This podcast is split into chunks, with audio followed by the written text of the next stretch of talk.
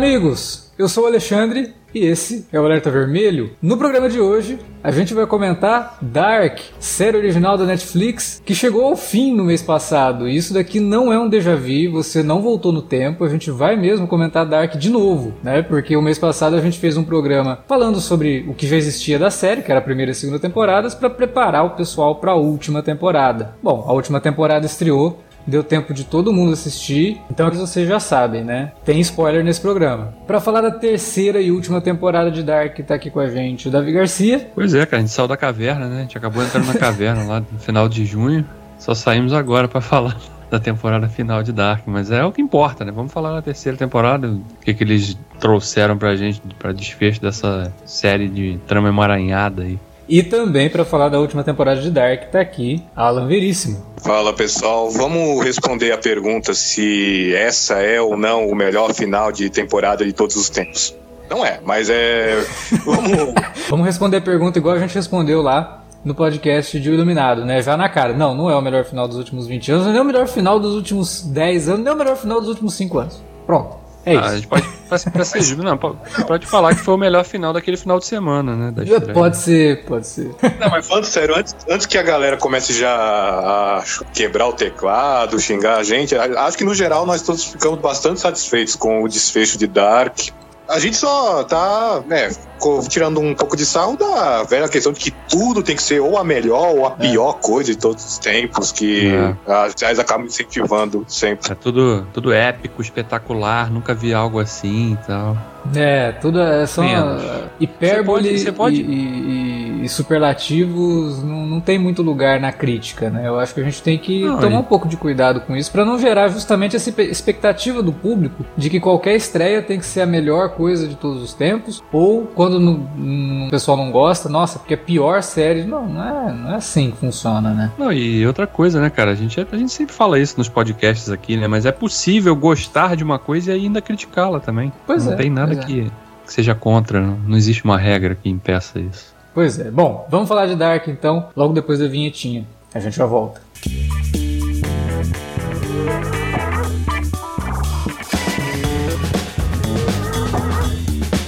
Agora ficou mais fácil ajudar o Cine Alerta a manter o conteúdo no ar e a produzir mais podcasts. Além do padrim.com.br/barra cinealerta, onde você pode escolher um valor e contribuir mensalmente e ainda participar de um grupo secreto no Facebook para ter acesso antecipado aos programas, você também pode nos ajudar toda vez que for comprar aquele livro, filme, quadrinho ou o que mais você estiver precisando. É só entrar em cinealerta.com.br/ofertas e conferir uma lista sempre atualizada das melhores ofertas disponíveis na Amazon e em vários outros sites. Você também pode encontrar produtos relacionados aos temas dos podcasts e o melhor, qualquer compra feita a partir partir de um link que você abriu no nosso site, já garante uma ajuda pra gente. Ajude o Cinealerta a continuar produzindo esse conteúdo que você gosta. padrim.com.br barra Cinealerta ou faça suas compras a partir de cinealerta.com.br barra ofertas. Fique agora com o podcast.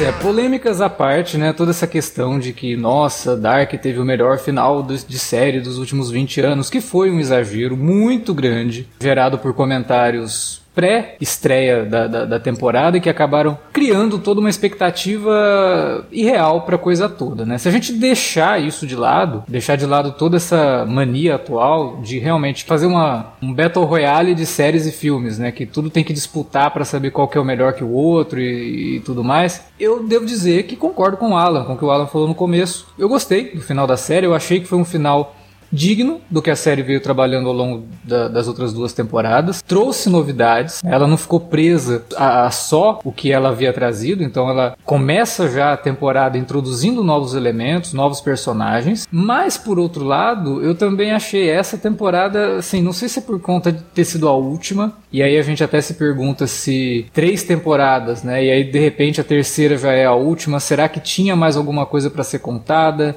Será que eles precisavam de mais tempo? Porque a exposição nessa terceira temporada foi algo que me incomodou muito. Tudo bem que a gente havia comentado até no programa sobre a primeira e segunda temporada que teriam que explicar muita coisa, muita coisa acabaria sendo deixada para o espectador pensar e tentar criar teorias para sair da série discutindo alguma coisa, né?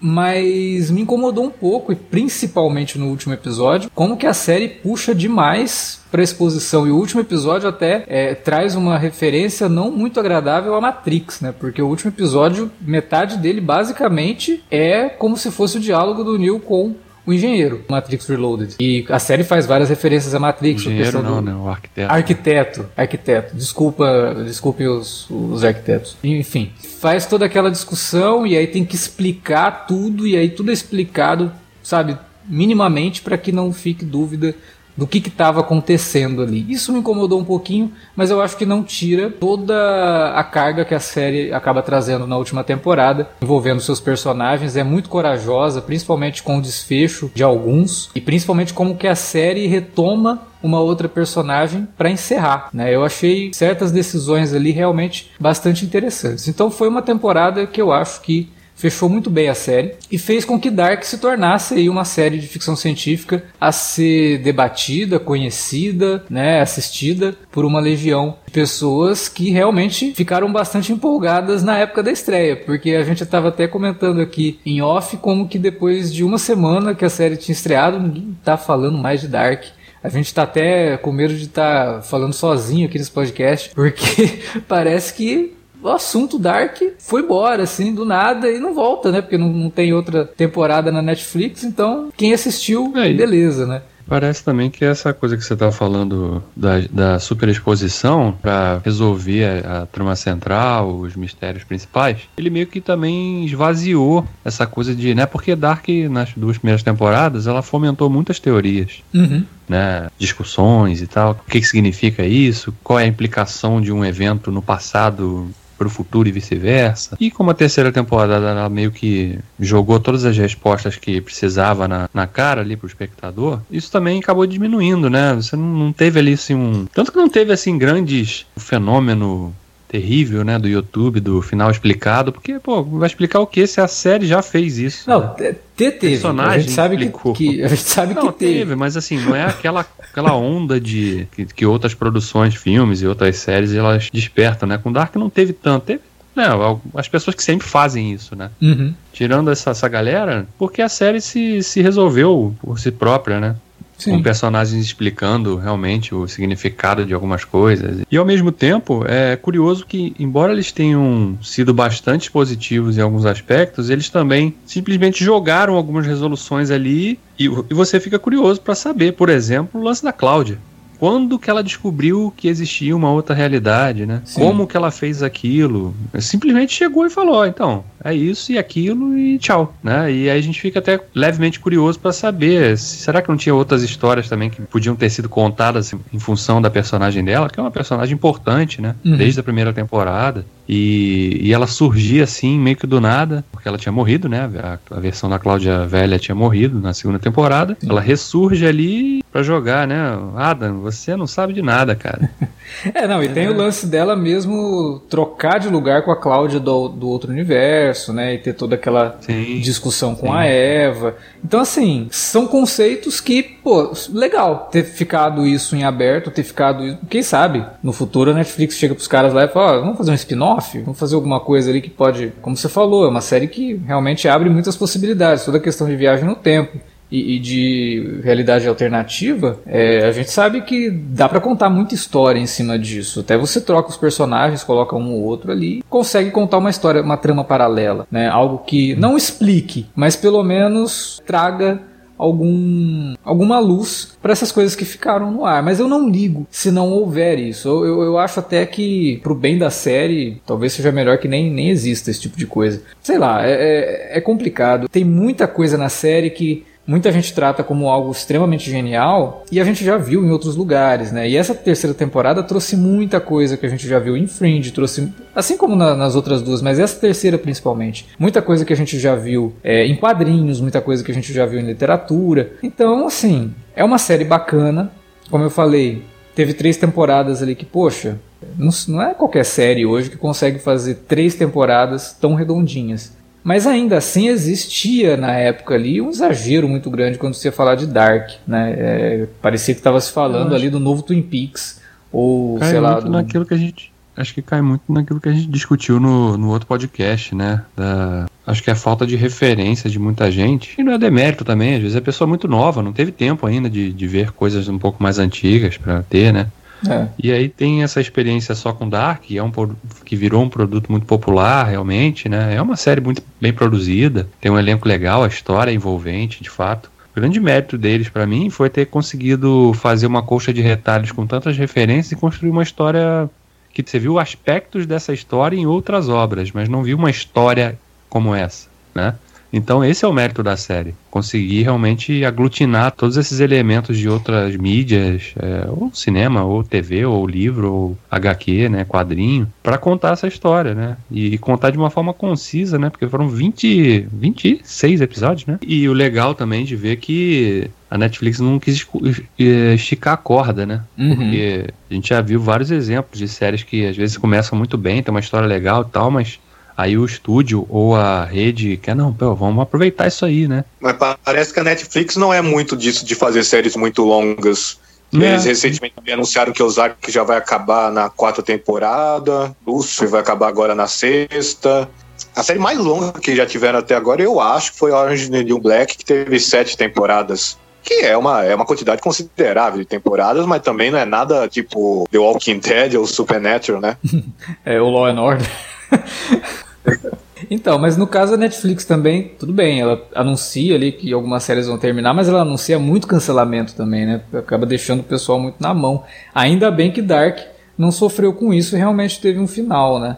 Mas eu acho que, como a gente tinha comentado no, no outro programa, os, os, roteiristas eles tinham muito certo assim quanto que eles precisariam de tempo para contar essa história. Eu até coloquei ali no começo que talvez precisasse um pouco mais para não precisar usar tanto da exposição na última temporada, mas mesmo assim você percebe que era uma coisa que eles já tinham desde o começo muito bem trabalhado, muito bem costurado para evitar aquela sensação que a gente tem com séries que acabam durando muito tempo, né? É, que de repente acontece uma coisa e você fala, ah, isso aqui não, não era para acontecer dessa forma, vai, fala a verdade, vocês resolveram colocar isso aqui no meio do, do, do, do percurso e agora vão tentar esticar uma outra coisa que lá no começo não tem nada a ver com isso, né? A gente viu isso em Arquivo X, a gente viu isso em Lost, a gente viu isso na, em boa, boas séries, assim, que fizeram história na TV, só que infelizmente não souberam lidar com a própria mitologia. Eu acho que Dark, por ter uma mitologia muito própria, e muito fechadinha ali num, numa localidade só, sabe? Num grupo só de personagens, que tudo bem, um grupo gigantesco de personagem mas não tem tanta ramificação para outras coisas, né? Até o que poderia ter ramificação para outras coisas, que no caso a subtrama lá do Alexander, acabou ficando por aquilo mesmo. Ele explica lá que participou de um assalto por conta das investigações daquele policial que aparece na segunda temporada, chegou na cidade, estabeleceu ali o que aconteceu antes. Meu, não é importante para a trama. Ele é, ele é fora desse negócio, sabe? Ele não faz parte dessa desse emaranhado de famílias que a gente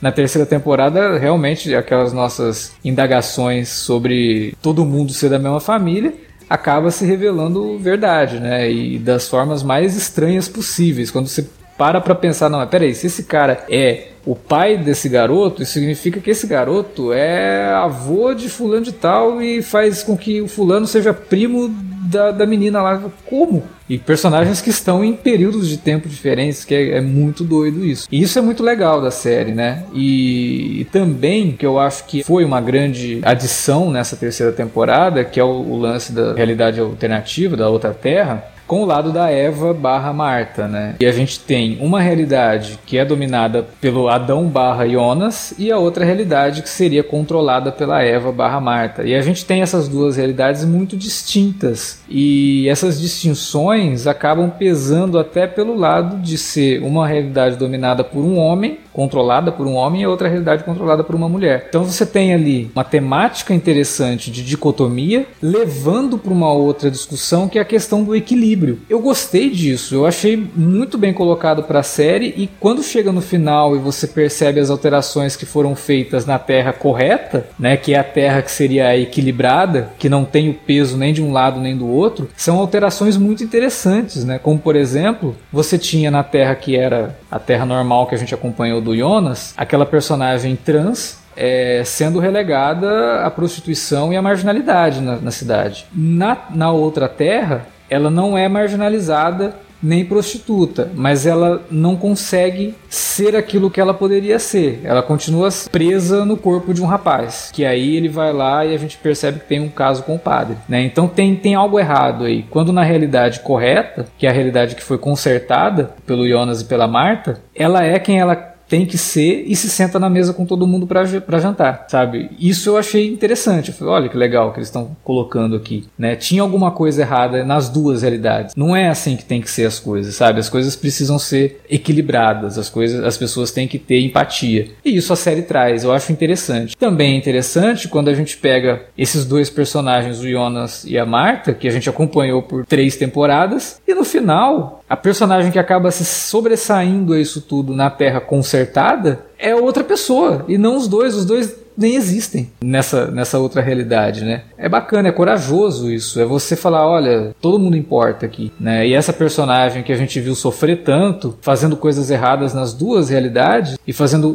coisas erradas assim, por realmente não ter um direcionamento bacana, né? Por ter vivido coisas ruins na, na vida, ter passado por alguns momentos ruins na infância e na adolescência, se sobressaindo ali, mostrando que tem força para ser sozinha ou acompanhada, mas que não tem aquelas, é, aqueles problemas que foram criados pela juventude, pela, pela infância ruim e tudo mais. Então, pô, bacana. É, é um desfecho legal, mas realmente me incomodou a, como que a série pega na mão do espectador e fala: olha, agora eu vou te explicar tudo bonitinho, né? O, o, o Alan no, no podcast tinha até comentado sobre Lost, né? A caverna lá na última temporada. Não é muito diferente, na verdade, né? Acho que a maior diferença é que não tinha tanta coisa assim para explicar como Lost foi acumulando ao longo de seis temporadas mas eu acho que Dark não, não fugiu muito desse aspecto expositivo de final que muitas séries, principalmente de ficção científica e filmes também acabam caindo por esse lado. Foi quase como se tivesse uma inspiração muito grande no Christopher Nolan pós Inception, né? O final ali, principalmente, né? E ele soa até um pouco apressado, né? A forma como as coisas se resolvem assim, né?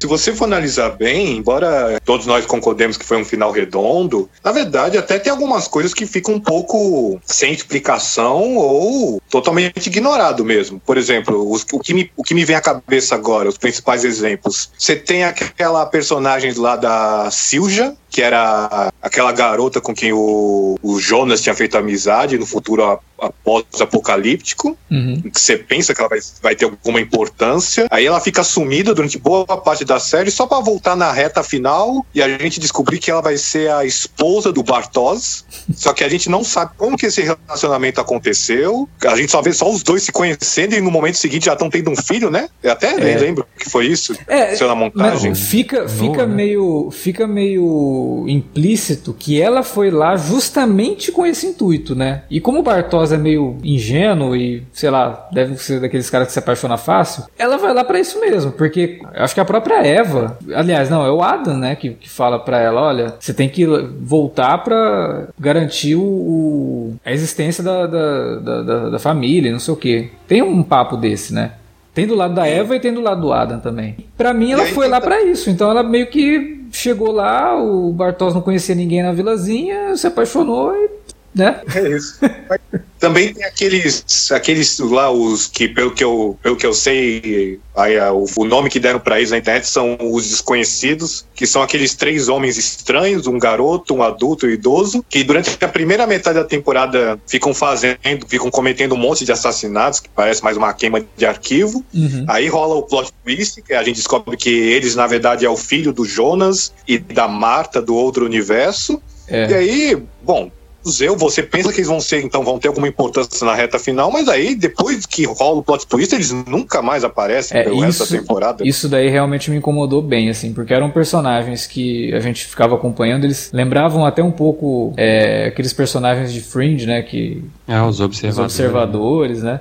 Falei, mas pra onde que tá indo isso? Aí quando revela que eles são... E assim, no momento que a gente descobre que eles são o filho da, do, do Jonas e da Marta, não é nem o momento que isso é verbalizado, né? Porque tem toda a revelação de que eles tiveram um filho e aí já corta para eles, assim. Então você, atualmente, imediatamente já liga os pontos. Eles é o, é o filho da, da, da Marta e do Jonas. E como você falou, depois disso, acabou. Não tem mais nada É, envolvendo eles e O mais legal, o mais legal desses personagens, na verdade, no final das contas, é que ele, a gente descobre que ele era bisavô e bisneto de si próprio, né?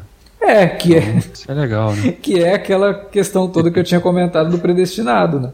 É, sim. Não só ele, né? Fica a impressão que talvez, sei lá, era pra ser mais episódios e a Netflix mandou. Não, não, não, não. Só, só vai até aqui e pronto. O que também só torna mais admirável que o final tenha sido, eh, mesmo assim, bastante digno e acima da média. Eu, eu fiquei realmente incomodado com isso. Foram personagens que surgem bastante interessantes, né? Por conta de toda a aura em volta. Porque você pensa que eles vão enfrentar os personagens principais em algum momento. Mas é. aí, é Não. só isso. não acontece nada. E o que importava mesmo era o filho do relojoeiro, né? É, eu até comentei com o, o Davi e o Felipe na, na época que eu vi o último episódio. Eu falei, ah, legal. Temos aí então uma referência bastante interessante a pelo menos duas obras dos quadrinhos dos anos 80, né? Porque a série basicamente termina com Crise nas Infinitas Terras, com a destruição de, uma, de duas terras para a criação de uma terra única, e todo o lance se passar por conta da morte do filho de um relojoeiro. Quem leu o Watchmen sabe quem é o filho do relojoeiro, que é chamado por esse nome, inclusive, na HQ. Então, eu fiquei, assim, é, bem certo de, de que isso foi uma referência bem proposital. Afinal de contas, a trama nos anos 80 é em 86 e 87, que é o, são os dois anos de lançamento de Crise nas Infinitas Terras e Watchmen. Né? E aí, de repente, a gente tem essa, essa revelação no final aí, que é uma história bacana, eu achei bem legal, e que realmente né, é levantada na primeira temporada a existência de uma terceira terra. Porque quando a gente vê lá nos primeiros episódios, acho que no primeiro episódio, a aparição do HG Tannhauser explicando Viagem no Tempo, não é o HG da, da Terra 1 nem da Terra 2, é o HG que ca- ocasionou a criação da Terra 1 e da Terra 2, né? Eu não tinha nem me ligado disso, cara. Pois é, quando ele aparece na televisão na terceira temporada, é um trecho daquilo que a gente tinha visto na primeira. Falei, caramba, olha só, realmente, né? Era a dica lá na, na primeira temporada que a gente tinha discutido no, no podcast anterior, Sim. né? Que você tinha falado, ah, a criadora lá falou que tem coisa na primeira temporada que leva pra isso. E é isso, pe- pelo menos assim, pra mim é é que foi mais óbvio, não sei se tem mais alguma que eu não peguei. E que cria todo aquele lance do paradoxo, porque não foi nem o Tannhauser da Terra 1 nem o da Terra 2 que inventou a máquina do tempo. Foi o da outra Terra. E aquele livro também não foi o Tannhauser da Terra 1 ou da Terra 2 que escreveu. Foi o Tannhauser que era um autor, um pesquisador, um físico famoso, ou que pelo menos tinha alguma base maior do que os outros dois Tannhauser para escrever aquilo ali. Eu achei bem legal isso aí. Eu acho que isso amarrou bem é, com toda essa ideia de que, olha, a gente sabia para onde a gente estava caminhando, né? É, isso, isso, ficou, ficou claro, né? Os caras tinham um plano e eles conseguiram, que não dá pra dizer 100%, né? Porque, como vocês destacaram, algumas subtramas ficaram, acabaram ficando jogadas, né? Mas a, principal, a que mais interessava mesmo da história, essa foi bem amarrada, né? Eles realmente não, não deixaram pontas assim soltas, né? Com, com a resolução da coisa. Fora a coragem, né? De te mostrar uma história que é centrada em dois personagens ali, no Jonas e na Marta, e depois no final da história, esses dois personagens eles simplesmente não existem mais. É. Não, mas pera, não é nem, não é, pera aí, Davi, não é, não, é nem, não é nem os dois personagens, né? Quase todo mundo da série acaba tendo sua existência apagada no, no- na resolução. E É. realmente, como vocês falam, muito corajoso. Aquela cena final tem a. A Tem Hannah, a Hannah, tem o policial lá, o Caolho. Que acaba virando, que acaba até virando uma piada recorrente, né? O negócio do, ah, o que aconteceu com o teu olho, não sei o quê. Sim. É, tá lá o, Catarina. da, tem a Catarina, tem o pai da, da Elizabeth, que também não existe mais, né? Consequentemente a, a filha dela, tá, a filha e a mãe dela também não existe. O Noah também não existe. Não, já era todo mundo. O, o Urishi foi apagado também. Sim, Sim. É, é, a família dele toda, né? Sim. Tem- É, basicamente sobram os personagens que não tinham realmente alguma ligação com o passado, né? Sobram os personagens Yep. que, por exemplo, a Hannah, ela só se casou com o Mikael. o Mike. né? É. Ela não tem ligação, né? ela não saiu de, de, de nenhuma é, ligação de família que começou em 1800 e pouco, né? É, um, é um- realmente um final corajoso, porque você, você pode até imaginar alguns espectadores talvez vendo esse final e pensando, putz, então por que, que eu desperdicei três temporadas assim, me importando com o destino desse personagem se vai, ó, todo, quase todo mundo foi apagado no final? E o fato de não ter, que esse tipo de reclamação acabou não acontecendo nas redes sociais, acho que mostra como foi tudo muito bem orquestrado, muito bem feito, quer dizer, é, no final. também o sacrifício dos dois ali, porque eles sacrificam, né? Quando eles entendem o papel deles naquilo ali, eles entendem que, né, o quanto sofrimento poderia ser evitado se eles corrigissem a, a linha do tempo, digamos, né? E é o que eles fazem. Então,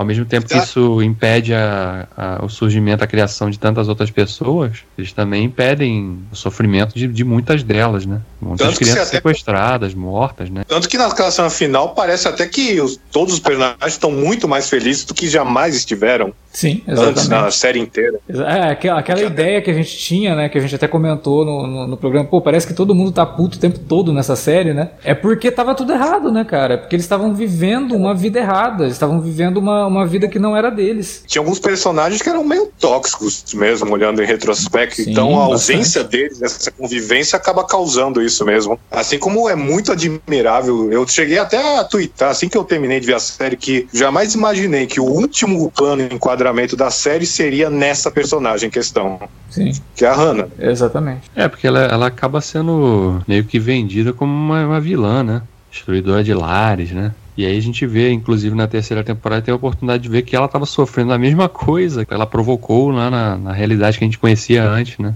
Ela passou de diamante, ela passou a ser atraída, né? É. Então, tem tudo isso aí. Porque o Yuri que era um belo baita no filho da puta, né? Simples, é, assim. Sim, independente da realidade, ele, ele era um canalha, né? Pois é.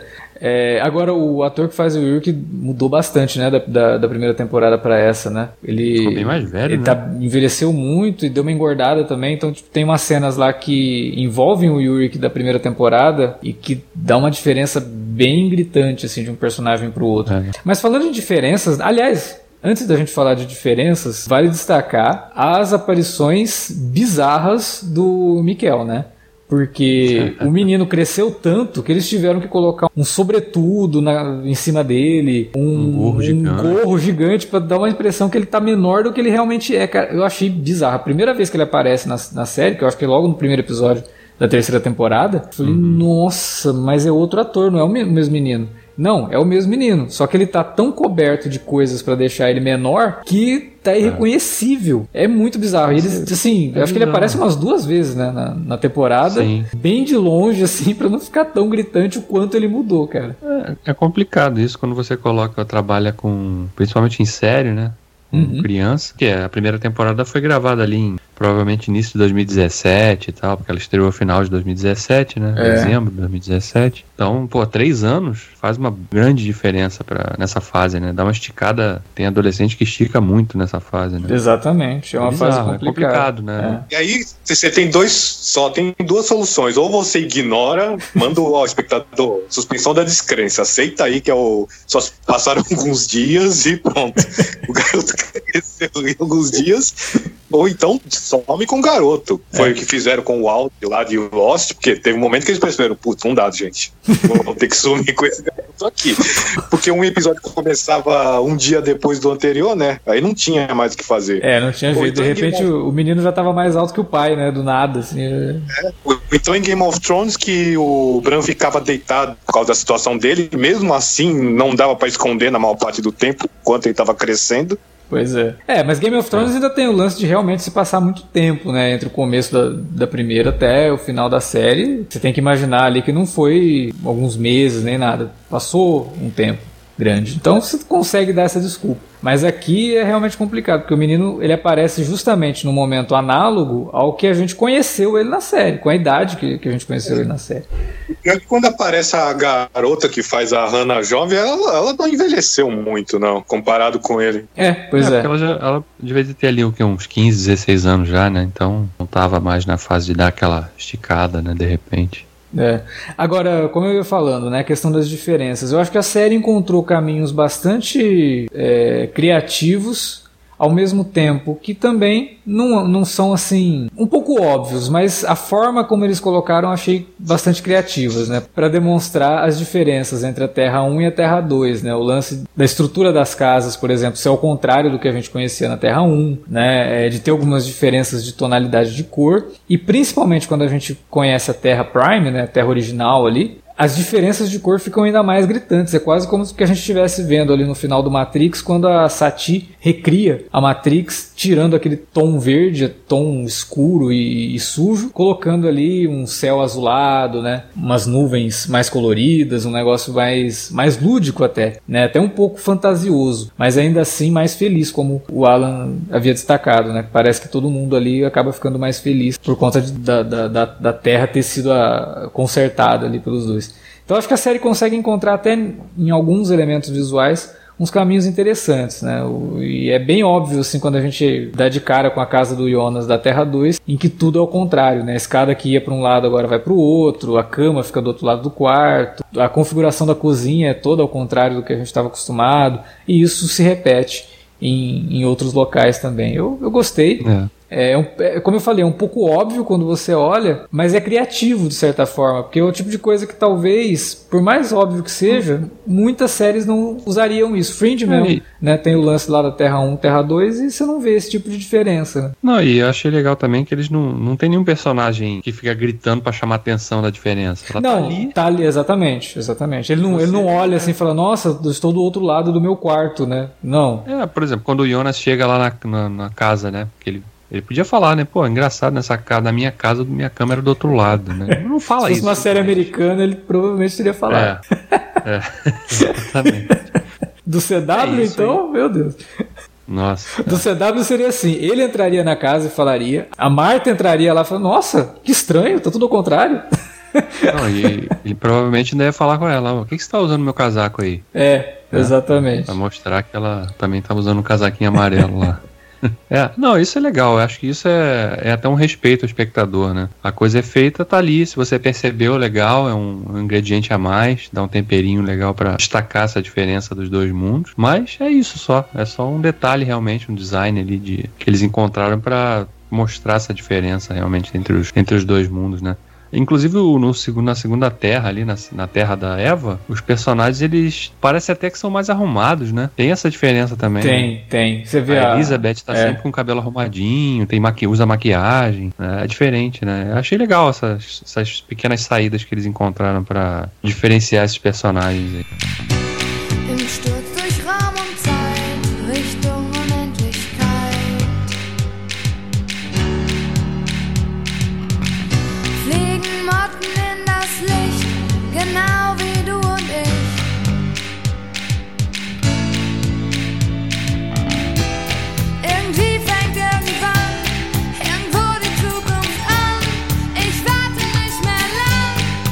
Vocês lembram, quem ouviu aí, talvez tenha escutado o podcast há pouco tempo, vai lembrar que eu já havia comentado, né, o lance da chuva, que na Alemanha não chove tanto quanto a série mostrava, né, porque ali é, Vinden chove 24 horas por dia, as pessoas mofam dentro daquela cidade. E o pior é que todo mundo saía sem guarda-chuva, né? Isso é que dava mais nervoso. pois é, a chuva vem a qualquer momento ninguém sai preparado. Apesar que tem aquela velha história que se você sair com guarda-chuva aí não chove. Acho que é por isso que chovia. Mas brincadeiras à parte, na verdade a gente descobre por que, que tem aquela chuva constante, né? É porque como essa terra ela foi criada a partir do acidente da Terra Prime gerado pelo, pelo Tannhauser, é, e ele perdeu o filho na chuva, né, por conta de um acidente e tudo mais, parece que isso é o que influencia as coisas tanto na Terra 1 quanto na Terra 2, né? Acaba influenciando os traumas do Tannhauser por conta do filho, essa coisa das famílias serem tão desregradas e o lance até do clima. De novo, mostrando que estava tudo errado o tempo todo nessas duas terras, né? Por mais que a gente assistindo aquilo possa imaginar que, poxa, é realmente tem muita família que passa por isso. Nossa, é realmente isso aqui é muito, é, dá para se identificar alguns personagens personagens ali do cotidiano nosso, do dia a dia.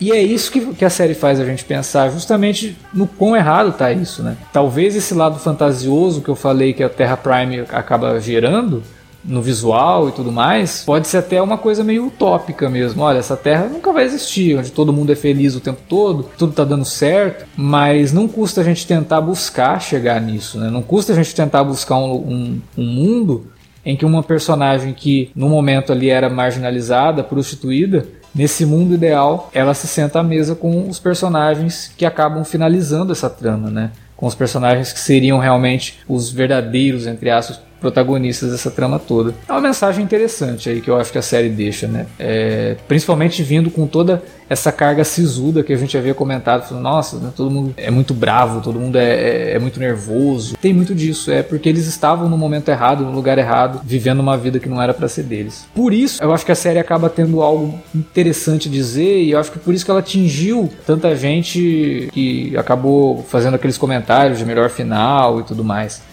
de certa forma é um final que dialoga com finais muito bons, né, com finais interessantíssimos de séries muito melhores, como Six Feet Under, por exemplo, né, que tem um final que a gente também acompanha ali uma personagem vivendo várias coisas ao longo da vida e a gente vê todos os temas que a série trouxe nos 10 minutos finais em uma personagem finalizando o, o, a saga de uma família, né? É, finais como de Fringe, por exemplo, que também resgatam tudo que a série havia trazido, até os episódios mais procedurais, para poderem é, ser, ser, importantes no, no, no, desfecho daqueles personagens. É, eu acho que Dark tenta evocar um pouco isso, né? Apesar dos problemas que ela tem ao longo do caminho, né? É, dos problemas que ela tem às vezes com o ritmo, às vezes com desenvolvimento. Eu, eu tinha um problema muito grande com Dark, isso não só na terceira temporada, mas nas outras também, de maratonar. Eu havia comentado isso no, no, no podcast. Era muito difícil para mim assistir mais que dois episódios de Dark. É, é, diferente quando você pega uma série como Lost, por exemplo, que, pô, você começa a ver um, você vê dois, você vê três, e, putz, preciso dormir, que amanhã eu tenho que acordar cedo, né? É, Dark não, eu assistia um, e assim, ah, não sei, vamos ver mais um, sabe? Porque ela tinha, principalmente na terceira temporada, teve episódios muito longos, né? Eu acho assim que, por mais que, pô, a gente tem que fechar a história de todo mundo, preferiria então que a série tivesse 10 episódios de 45 minutos do que 8 com episódios ali de 1 hora e 20, 1 hora e 10, 1 hora e 5. Né? Eu acho isso um pouco cansativo. Eu acho que a série teve uns probleminhas de, de narrativa nesse sentido aí, de, de, de ritmo mesmo. É, na primeira e na segunda temporada também, alguns episódios eu acho que, que davam uma arrastada, sabe? Mas no geral é, é uma série que realmente me agradou. Foi uma experiência interessante, não devo negar, assim. Foi uma experiência bem interessante assistir Dark. Eu espero poder ter essa experiência ainda com outras séries da Netflix, né? Sei lá, a gente anda com um pouco de má vontade com a Netflix também, por conta da, do grande número de séries que ela vem produzindo nos últimos anos e de como que isso faz com que ela se perca de vez em quando. É muita produção original, só que muita coisa igual, né? Eu até tinha comentado lá no, no, no podcast que quando eu ouvi falar de Dark me parecia uma série feita na base do, da pesquisa, né? De, olha, algoritmo, do algoritmo, lá. exatamente. Olha, o que funciona nas séries é isso aqui, vamos criar isso aqui. Porque muitas séries da Netflix são assim, cara. Você começa a ver, uhum. puta, um grupo de pessoas desajustadas que descobrem que tem superpoderes. Meu, quantas séries da Netflix falam disso? Parece Não, que todo mundo que... quer copiar Sense8, né? E depois parece que todo mundo quer copiar é. É, é, Stranger, Stranger Things. Things. Porra, sei lá. Eu, e, Aplicar, né? É, e é tão legal quando você vê que uma série sai um pouco né, da, da da caixa. É uma série que nem é uma produção Netflix americana, né? Uma série que vem da Alemanha. A gente vê aí quanto que de coisas interessantes que tem, de quantas histórias interessantes e quantos contadores de histórias a gente tem espalhados por aí que às vezes a gente não tem acesso. Ainda bem que tem a Netflix para trazer isso pra gente, mas eu acho que precisa mais, sabe? Ao mesmo tempo que está produzindo muito, e aí, quando você produz muito, a chance de você ter porcaria aumenta. Também precisa fomentar mais essa produção internacional e alavancar, talvez, aí, é, o gosto do público por coisas diferentes. Dark, por mais oh. que ela trabalha um monte de referência, né, como a gente falou, faz uma coxa de retalho, ela é muito diferente do que a gente está acostumado com a produção norte-americana. É, eu acho que o que falta para a Netflix hoje é, o, é, encontrar o equilíbrio entre investir só no que o algoritmo diz e dar espaço para coisas realmente criativas e novas, né? Sim. Acho que isso é que falta ainda, né? Porque é, o, o padrão quantidade versus qualidade, a diferença ainda é muito grande, né? Tem muita coisa, mas pouca coisa realmente boa. Então, acho que, sei lá, falta um equilíbrio nesse sentido. E Dark representa um, um ponto que deve ter, espero eu, né? Como assinante, espectador, tem acendido um sinalzinho lá dos caras dizendo, pô, olha só, né? Dá para fazer coisas diferentes que se tornam populares. É, eu acho que no, no dos Ovos, aquela, aquele papo todo de melhor final de série dos últimos 20 anos, o que eu falei que não é nem dos últimos 10, nem dos últimos 5, talvez se enquadre em uma categoria, né? Talvez o melhor final de série dos últimos cinco anos da Netflix. É, é eu, eu não lembro realmente de nenhum final, porque as, as séries mais famosas da Netflix, que a série que abriu, né, que foi o, o grande carro-chefe da Netflix, foi House of Cards, terminou mal. Sim. Então, você vê, é, realmente, acho que não lembro, não. Rolou nos bastidores, né? E sim. aí é, não, não, tinha como consertar. É, pois é. É, sim, sim. Mas mesmo outras, né? Tipo Orange the New Black. Uma série legal, mas que também não teve um final, né? A série rapidamente foi esquecida, né? No, de queridinha lá, de premiações, inclusive. Depois que acabou, poucas pessoas falam. Não são, não lembram da série, né? nas discussões. Não sei, é, talvez. Questão, né? A Netflix quer ficar lançando uma série por semana. Depois é. de um tempo começa a enjoar. Você não tem tempo para ver tudo, e aí você tem, você encontra um monte de série ruim no meio, e tanto que as boas você acaba perdendo justamente por não saber. Não, eu, por exemplo, vou medir pelo meu termômetro eu acabo assistindo coisas que naturalmente eu iria gostar de assistir, por gênero e tudo mais. E por conta de ser muita coisa, você tem que selecionar. Às vezes você perde tempo assistindo uma coisa que você acha que vai ser boa e acaba não vendo algo que pode ser muito melhor e que a Netflix nem deu muita bola, sabe? Não fez muito alarde em cima, as pessoas não estão realmente assistindo. Dark demorou para pegar, né? Ela não pegou de, de primeira, assim. Foi muito por conta da estreia da segunda temporada que as pessoas começaram a revisitar a primeira e visitar a primeira e falar: nossa, legal isso aqui, dá pra ver e tal. E quando chegou na terceira, tava todo mundo comentando. É, isso vai muito daquilo que a gente discutiu no último programa sobre Dark, né? Na questão de como que a Netflix lança esses episódios, né? Lançando tudo de uma vez, você tem uma comoção sazonal e depois some. Né? E só vai voltar quando a série volta. Ao passo que se você lança um episódio por semana, no caso de Dark da primeira temporada foram 10 episódios. Você tem pelo menos 10 semanas da tua série sendo comentada, né? E aí isso acaba é. trazendo mais gente, acaba fazendo com que a série ganhe mais visibilidade, né? E não só no final de semana que ela estreou. Olhe lá na, no outro final de semana. E aí acabou, ninguém tá falando mais, porque a Netflix já colocou outra série no lugar para todo mundo comentar. Por exemplo, vamos falar o The, Mandal o The Mandalorian da Disney+. Uhum. Eu, eu acho que se beneficiou imensamente de ser um episódio por semana, ao invés da temporada inteira. Pra caramba, pra caramba. Até por conta de surpreender a gente, né? Porque ao longo da série a gente ia assistindo, aí chegam alguns episódios que falam, nossa, mas pra que, que tá esse episódio aqui, né? Tem nada a ver com a trama central e tal. E aí chega lá no último episódio, ele traz os personagens que apareceram nesses episódios, mostra que aquilo foi importante para você acompanhar. Se você assiste aquilo como se fosse um filme, vai fazer uma maratona, pegar um sábado à tarde e assistir tudo, você não tem esse impacto, né? Cara, uma. É, é porque assistir hoje séries antigas eh, no Bing Watch, tudo bem, mas é, é de se duvidar se uma Lost, Game of Thrones ou Arquivo X da vida teriam feito o sucesso que teriam nesse modelo atual da Netflix. É. E que se dane as teorias, né, que a galera ia conceber. Pois é, uma das coisas mais legais de Lost era justamente o espaço que você tinha entre um episódio e outro para você teorizar. E a gente estava discutindo ontem, né, Davi? É, em uhum. off, justamente isso. é, se Lost hoje, primeiro que assim, Lost hoje causaria toda a comoção, a gente vai deixar essa, essa pergunta em aberto porque até o final do ano vai ter podcast de Lost aqui no, no Cine Alerta. Pronto, falei, revelei. Eu estou, eu tô fazendo maratona de Lost para fazer isso, gente.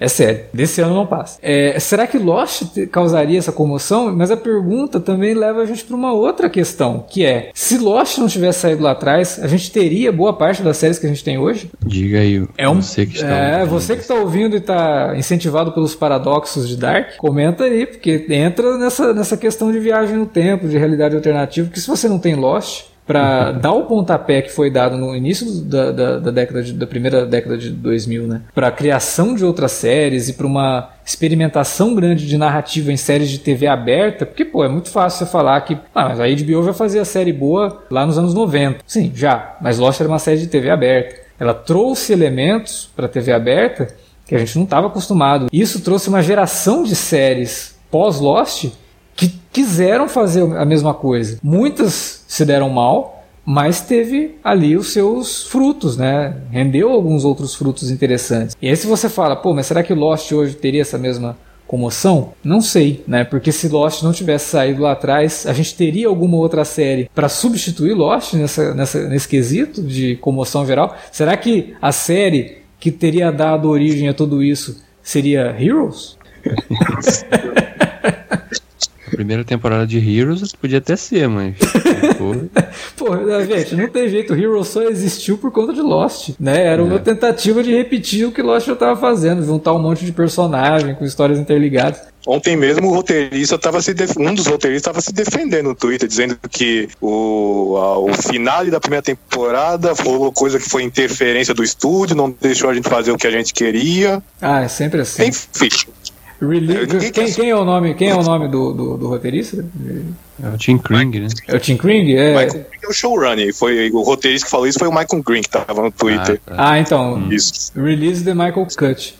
Ah, mas enfim, né? Eu acho que Dark foi realmente uma experiência muito bacana. Eu acho que trouxe muita coisa boa pra, pra Netflix, no sentido de, porra, olha só, temos um, um conteúdo original, mas que foge daquele padrão que vocês conhecem da narrativa ocidental, principalmente hollywoodiana, né? Bacana. Eu acho que isso ela ela acaba trazendo, fomentando bem a produção internacional, assim, que é uma coisa que precisa acontecer. Por outro lado, eu também acho que ela traz um elemento interessante que é, é as pessoas se interessarem por ficção científica, sabe? É, quem não está muito ligado com outras séries e tudo mais, acaba sendo arrastado aí para esse universo de viagem no tempo, realidades alternativas, então vai querer conhecer aí Doctor Who. É, tem muita gente que nem Matrix assistiu. Pô, seria legal, né? Se as referências a Matrix ali tiverem gerado interesse de quem nunca assistiu Matrix, pelo menos, e buscar para poder conhecer. Fringe, assistam Fringe. A série assim? tem que deveria ser mais comentada, mais vista. Exatamente, né? Séries que lidam com esses temas, é, até filmes também que lidam com esses temas, acabam sendo resgatados aí por conta da série não esconder essas referências. Quem se interessou, eu acho que, que tem aí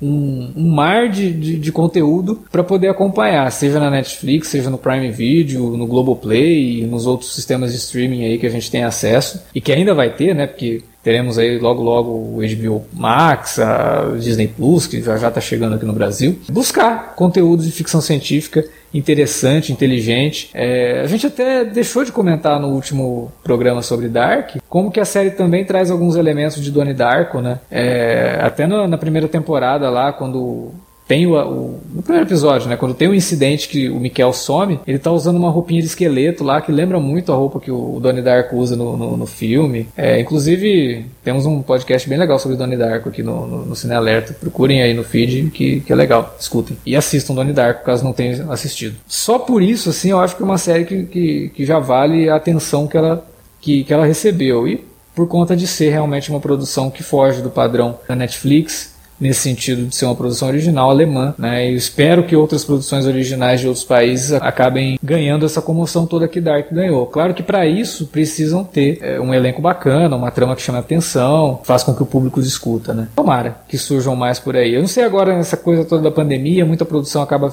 acabou ficando paralisada. Né? Então, daqui um, um, a gente ainda não tem essa, essa impressão, porque a Netflix tem muita coisa engatilhada para sair. Mas daqui a um tempo a gente vai ver uma diminuição aí na, nas estreias, tanto da Netflix quanto dos outros streamings também. E talvez resgatar séries aí de outros lugares seja um caminho interessante que a Netflix vai abordar nos próximos meses. Né? Vamos esperar, vamos ver o que vai acontecer no futuro. E já pode ver consequências na TV aberta norte-americana, que dos, dos cinco canais principais, a Fox e a, e a CW, já anunciaram que só vão voltar com suas produções em 2021. Os outros três canais, ABC, CBS e NBC, eles vão voltar. Eles já falaram que eles planejam ainda trazer alguma série de volta já esse final de ano, só que não, não, não tem data oficial e vai ser um efeito cascata. Eles, o, que tive, o que eles conseguirem já gravar, já lança, e não, sem qualquer ordem oficial. Também vão comprar, e já compraram um monte de séries de produções britânicas ou, ou estrangeiras para exibir na, durante a Fall Season, na sua grade. Então, pelo menos aqui já estamos conseguindo sentir os efeitos da pandemia. É, pois é. Eu acho que para os streamings deve, deve surgir algo nessa mesma linha aí. Eu acho que trazer coisas que a gente não está acostumado para o interesse do público é uma, é uma alternativa que eu acho é, bem válida e gostaria que isso acontecesse né, nesse, nesse período, para trazer realmente atenção para obras como Dark.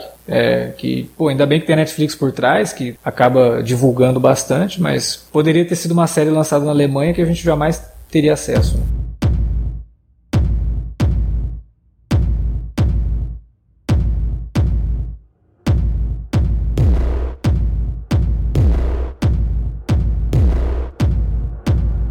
Isso que a gente tinha para falar sobre a última temporada de Dark. Um papo rápido, foi quase como um alerta de spoiler, né? Faz tanto, tanto tempo que a gente não grava um alerta de spoiler que foi até legal fazer esse podcast mais curto, falando ali um apanhado geral do desfecho de Dark na Netflix. Mas a gente quer saber de você que nos ouviu o que, que você achou de Dark. Você gostou do desfecho? Não gostou? Fala pra gente na área de comentários ou manda um e-mail para alertavermelho arroba cinealerta.com.br. Você também pode falar com a gente nas redes sociais, facebook.com barra cinealerta ou arroba cinealerta no Twitter. Utilize as redes para conversar com a gente e também divulgar o nosso conteúdo. Daqui duas semanas a gente tem mais viagem no tempo para discutir aqui no Alerta Vermelho. Pois é, mas dessa vez não é tão pesado não, vai ser uma viagem no tempo mais divertida. Se você sabe o filme que estreia em setembro, você já está ligado no nosso próximo tema. Valeu pela audiência, até a próxima.